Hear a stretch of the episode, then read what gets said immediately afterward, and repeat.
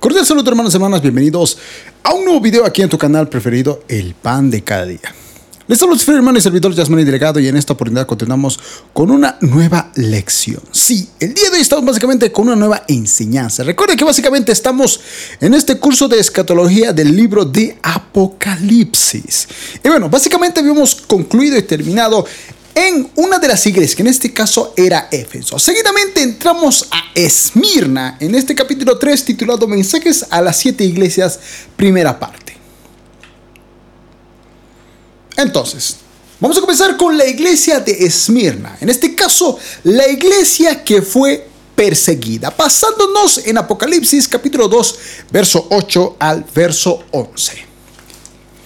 Leamos por favor el pasaje bíblico para que podamos entenderlo. Vamos a leer en este caso la versión NTV que dice, escribe esta carta al ángel de la iglesia de Esmirna. Este es el mensaje de aquel, que es el primero y el último, que estuvo muerto pero ahora vive. Yo sé de tu sufrimiento y de tu pobreza, pero tú eres rico. Conozco la blasfemia de los que se te oponen.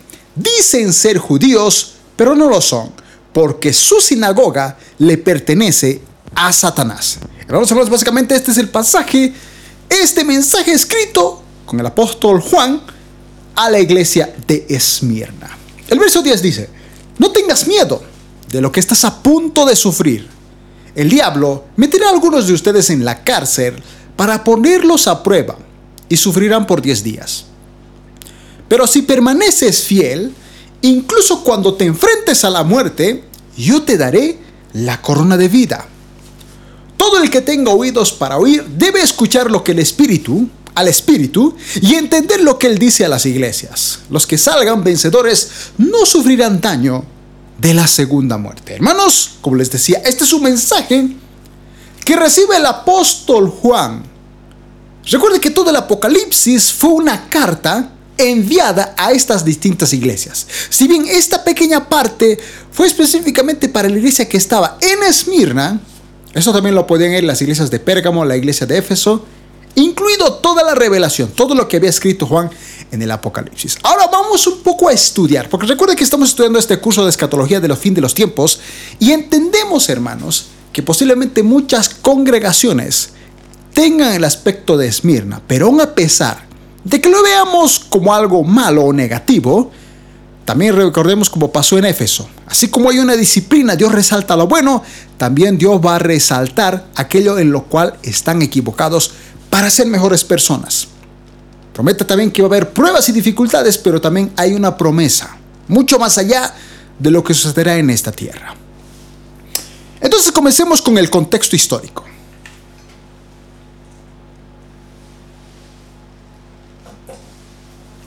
A ver, estamos estudiando los mensajes a las siete iglesias. De Éfeso nos trasladamos al norte, unos 50 kilómetros aproximadamente, es decir, unas 31 millas de Éfeso a Esmirna.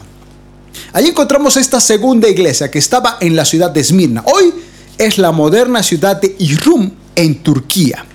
Como lo están viendo, tenemos ahí un mapa. Bueno, básicamente tenemos dos mapas. Vamos a hacer un pequeño acercamiento para que ustedes lo puedan contemplar. Si nos acercamos, vemos aquí el nombre de las siete iglesias con sus respectivos números. Vemos también la isla de Patmos. Aquí, en esta sección donde está, básicamente, como ustedes lo pueden ver aquí, es Patmos. Aquí vemos Éfeso como número uno. Significa que en esta sección de Asia vemos aquí Turquía, que es parte de Turquía donde está Esmirna. Vemos por este lado Grecia, aquí vemos Atenas y básicamente aquí está la isla de Patmos. En esta sección, el número uno es la iglesia de Éfeso, a la primera iglesia que se da un mensaje. La segunda iglesia estaba, como leíamos, a unos 50 kilómetros, que en este caso sería la iglesia de Esmirna. Segundo de eso está Pérgamo, Tiatira, Sardis, Filadelfia y la Odisea. Para que podamos ver un poquito mejor, voy a hacer otro acercamiento. Vemos aquí otro mapa. Bueno, aquí se ve un poco borroso, van a disculpar pero básicamente, como lo podemos leer, a lo poco que se puede ver, aquí tenemos la iglesia de Éfeso, de Esmirna, Pérgamo. Aquí están básicamente las siete iglesias. En esto que es conocido como Asia, la parte de Turquía, por este lugar está la, la, caso, la, isla de Patmos, vemos aquí el templo de Artemisa, la isla de Patmos, tenemos aquí Berea, Aquí tenemos a Filipos, en Macedonia, aquí vemos la ciudad de Tesalónica. Por este lado, en Asia Menor se encuentra Galacia, Cilicia y toda esta parte, esta estrella roja que se puede ver acá, básicamente es Israel. Imagínense, en Israel básicamente estaba, en este caso, uno de los discípulos de Jesucristo, Juan el Bautista, todos los discípulos de Jesucristo. Y básicamente de esta sección todo el Evangelio, sobre todo con el ministerio de Pablo, llegó a todo este sector. Y básicamente en este lugar de Asia donde estaban estas siete iglesias, se las envía. Esto es para hacer un pequeño contexto acerca de la ubicación donde se encontraba básicamente esta segunda iglesia, 50 kilómetros de Éfeso, la iglesia de Esmirna. Recuerden, hermanos, que como dijimos en la lección anterior, no eran las únicas iglesias. Había muchísimas iglesias más. No eran solo siete iglesias, había muchas más pero por soberanía de Dios se decidió elegir estas siete iglesias para mostrar un ejemplo del estado espiritual en la cual se encontraban cada una de ellas. Ya vimos a Éfeso, ahora continuamos con Esmirna. Estamos en el contexto histórico. En griego, hermano, y esto es muy importante que usted lo pueda entender. En, en griego, la palabra Esmirna significa lo mismo que mirra. Esto es una revelación importante que no se le puede olvidar. Esmirna tiene el mismo significado que mirra en el griego. Mirra, curiosamente, aparece tres veces en los evangelios. Por ejemplo, en Mateo capítulo 2, verso 11, se puede ver a los magos del oriente que trajeron oro, oro incienso y esmirna o mirra. Un dato curioso. Marcos capítulo 15, verso 23 dice, al Señor Jesucristo le ofrecieron vino, vino mezclado con esmirna, es decir, mirra, en la cruz, aquello que parecía amargo. Juan capítulo 19, verso 39 dice, Nicodemo y José bajaron el cuerpo de Jesucristo de la cruz y le envolvieron en un lienzo, añadiendo unas unos 35 kilogramos, es decir, 75 libras de mirra o esmirna y aloes. Fíjese, hermano, que estamos entendiendo aquí que la mirra o que tiene el mismo significado de Esmirna, el nombre de esta iglesia o el nombre del lugar, Esmirna, donde estaba esta iglesia, tiene un gran significado bíblico. Por eso es que la Biblia es un libro fascinante, hermano, que no hay ningún otro libro que tenga tanta coincidencia. Durante tantos años, más de 1700, con distintos autores en distintas circunstancias, en distintos lugares, todos coincidían con algo. Y en este caso, fíjese que hasta de los evangelios, la esmirna o la mirra tenía un gran significado en el mismo Jesucristo. En su nacimiento, en su crucifixión y antes de su resurrección. La mirra es una resina con fragancia dulce, para que los quieran conocer un poquito. ¿Qué es la mirra? Bueno, es una resina con fragancia dulce. Por eso los magos lo ofrecieron. Por eso a Jesucristo le dieron eso mezclado. Y hasta pues Nicodemo y José cuando bajaron el cuerpo de Jesucristo en la cruz lo envolvieron justamente con eso, para que tuviese un olor, una fragancia agradable. Para obtenerla, hermanos, hermanas, las personas cortan la corteza de cierto árbol. En Etiopía y en Arabia. Y esto hace que el árbol destile su fragancia dulce. De ahí viene la mirra, o la esmirra como conocemos. Por lo tanto, para producir esmirna, el árbol tiene que sufrir. Entendamos esta revelación que el Señor nos está hablando esta noche. En esta sección, hermanos, estudiaremos sobre la esmirna espiritual. Porque aquí lo que leíamos en el versículo, básicamente esta iglesia tenía que sufrir. E iba a venir mucho más sufrimiento. Y justamente estudiaremos sobre la esmirna espiritual, que el sufrimiento produce en el creyente. Así que como para sacar la esmirna, esa fragancia dulce que viene de un árbol, para que salga eso, el árbol tenía que sufrir. Así que hay tres aspectos que debemos notar acerca de la condición de los creyentes allí. Ahora, número uno, sufrían. La persecución provenía del gobierno, hermanos.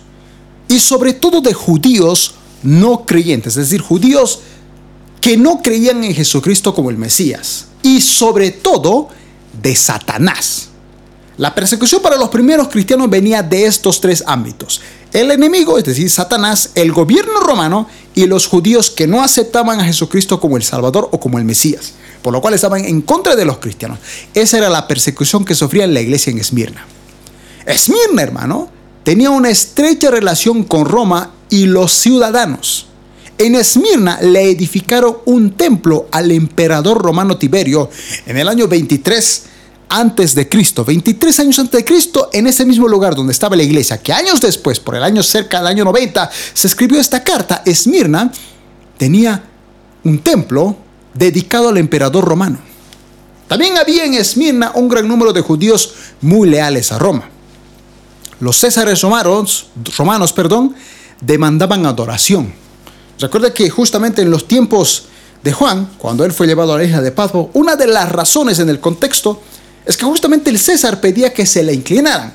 Y por eso decíamos que muchos, en ese entonces cuando fue escrito el Apocalipsis, muchos pensaban que estaban así, así de cerquita de ver la segunda llegada de Cristo. Hace poco menos de dos mil años atrás creían eso.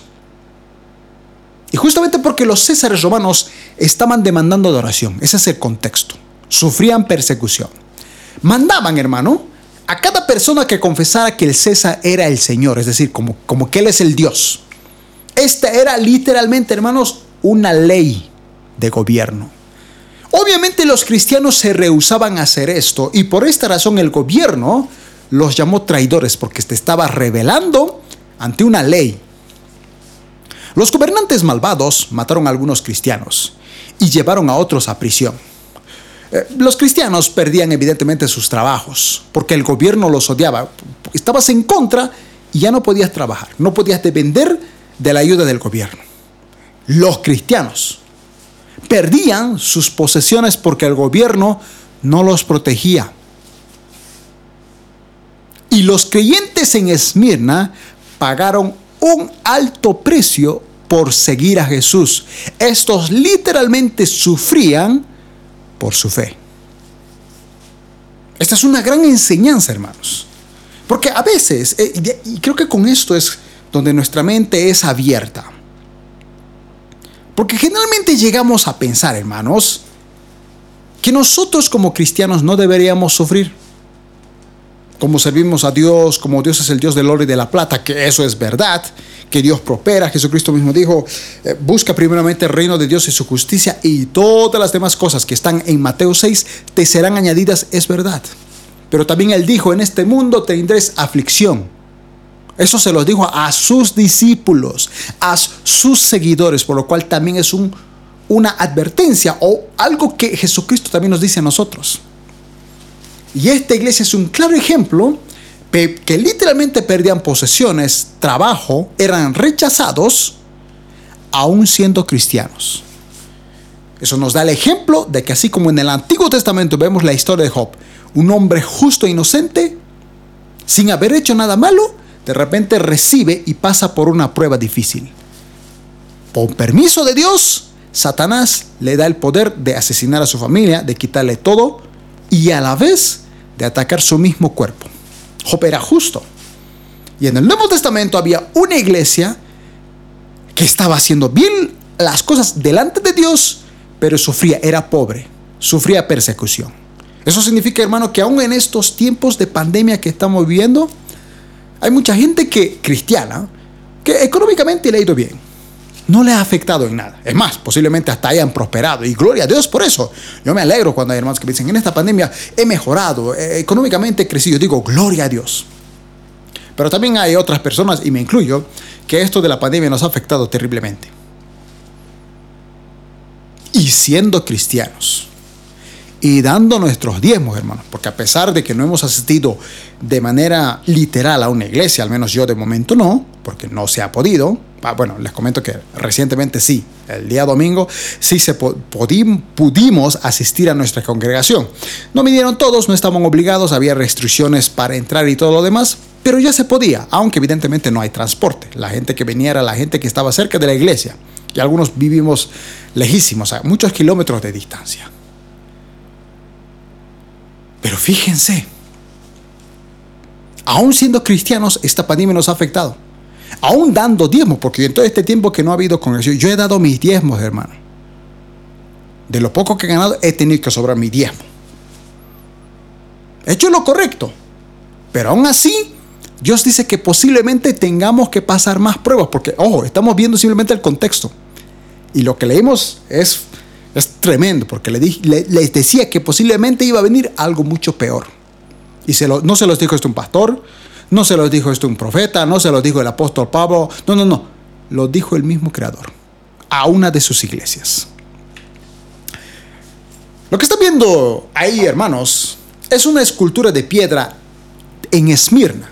Esta escultura literal, ya está antigua, deshecha, porque ha pasado muchísimos años. Pero esta era una de las esculturas de piedra que se, encontraba en Esmirna. En el, en el centro está Poseidón. A ver, vamos a hacer un acercamiento.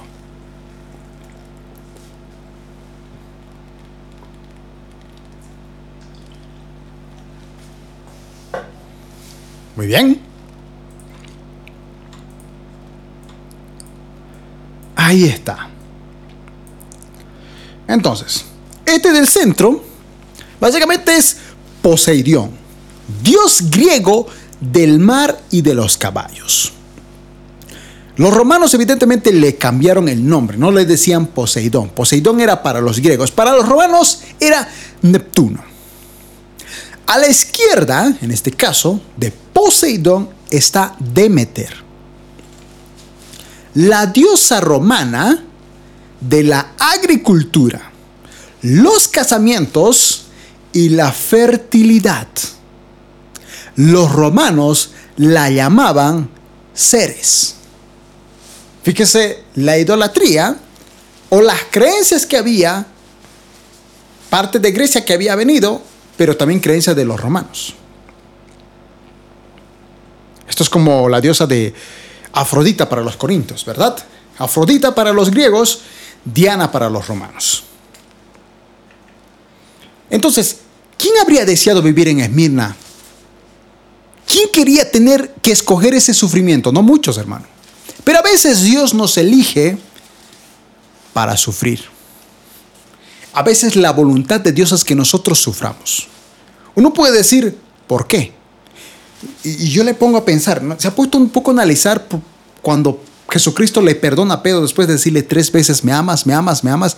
Y Pedro dice, sí, Señor. Y lo perdona y le dice, ok, apacienta mis corderos. Él le dice, Pedro, un día elevarán tus manos y te harán hacer aquello que tú no quieres. Le estaba profetizando Jesucristo en el libro de Juan, el Evangelio de Juan en este caso, cómo iba a morir, Pedro. Sin embargo, Pedro de repente ve a Juan, el discípulo amado, y le dice, y Señor, ¿y qué de este? Y Jesucristo le dijo, y si yo quiero que él viva, ¿qué contigo? Obedece y sígueme. A veces la voluntad de Dios, podemos decirlo así, era que Pedro honrara al Señor a través de la crucifixión. Juan no murió crucificado a diferencia de otros, incluso hasta Pablo. Muchos sufrieron asesinatos terribles, pero Juan no. Juan sufrió estando en la isla de Patmos de anciano. La voluntad de Dios para todos es diferente y para esta iglesia era distinta. Vamos a terminar leyendo 1 Pedro capítulo 2 verso 20 al 21 dice, es obvio que no hay mérito en ser pacientes si a uno lo golpean por haber actuado mal. Pero si sufren por hacer el bien y lo soportan con paciencia, Dios se agrada de ustedes. Y ojo que Pedro fue alguien que fue encarcelado y hasta golpeado. El 21 dice, pues Dios los llamó a hacer lo bueno, aunque eso signifique que tengan que sufrir tal como Cristo sufrió por ustedes. Él es su ejemplo y deben seguir sus pasos. Primera Pedro capítulo 4 verso 19 dice, de modo que si sufren de la manera que agrada a Dios, sigan haciendo lo correcto y confíenle su vida a Dios, quien los creó, pues Él nunca les fallará. El sufrimiento, hermanos, como ese árbol que para crear esa esmirna o esa fragancia dulce, debía sufrir ese sufrimiento produce en nosotros esa esmirna espiritual, ese perfume agradable. Ese mismo perfume que esa mujer derramó sobre los pies de Cristo. Y en la siguiente lección vamos a ver cada frase acerca de Esmirna, sobre aquello que produce en nuestra vida espiritual. Sí, hemos llegado a la recta final, hermanos y hermanas. Como siempre les digo, si a usted ha sido bendecido con este video, apóyenos con un like, deje un comentario, comparte el video, suscríbase a este canal, active la campana de notificaciones, síganos en nuestras redes sociales. Tenemos un número de WhatsApp al cual usted puede contactarnos para peticiones de oración o consejería. Estamos para servirle. Cualquier información se encuentra, todos los datos en la descripción de este video. Nos vemos en la siguiente lección. Que Dios los bendiga.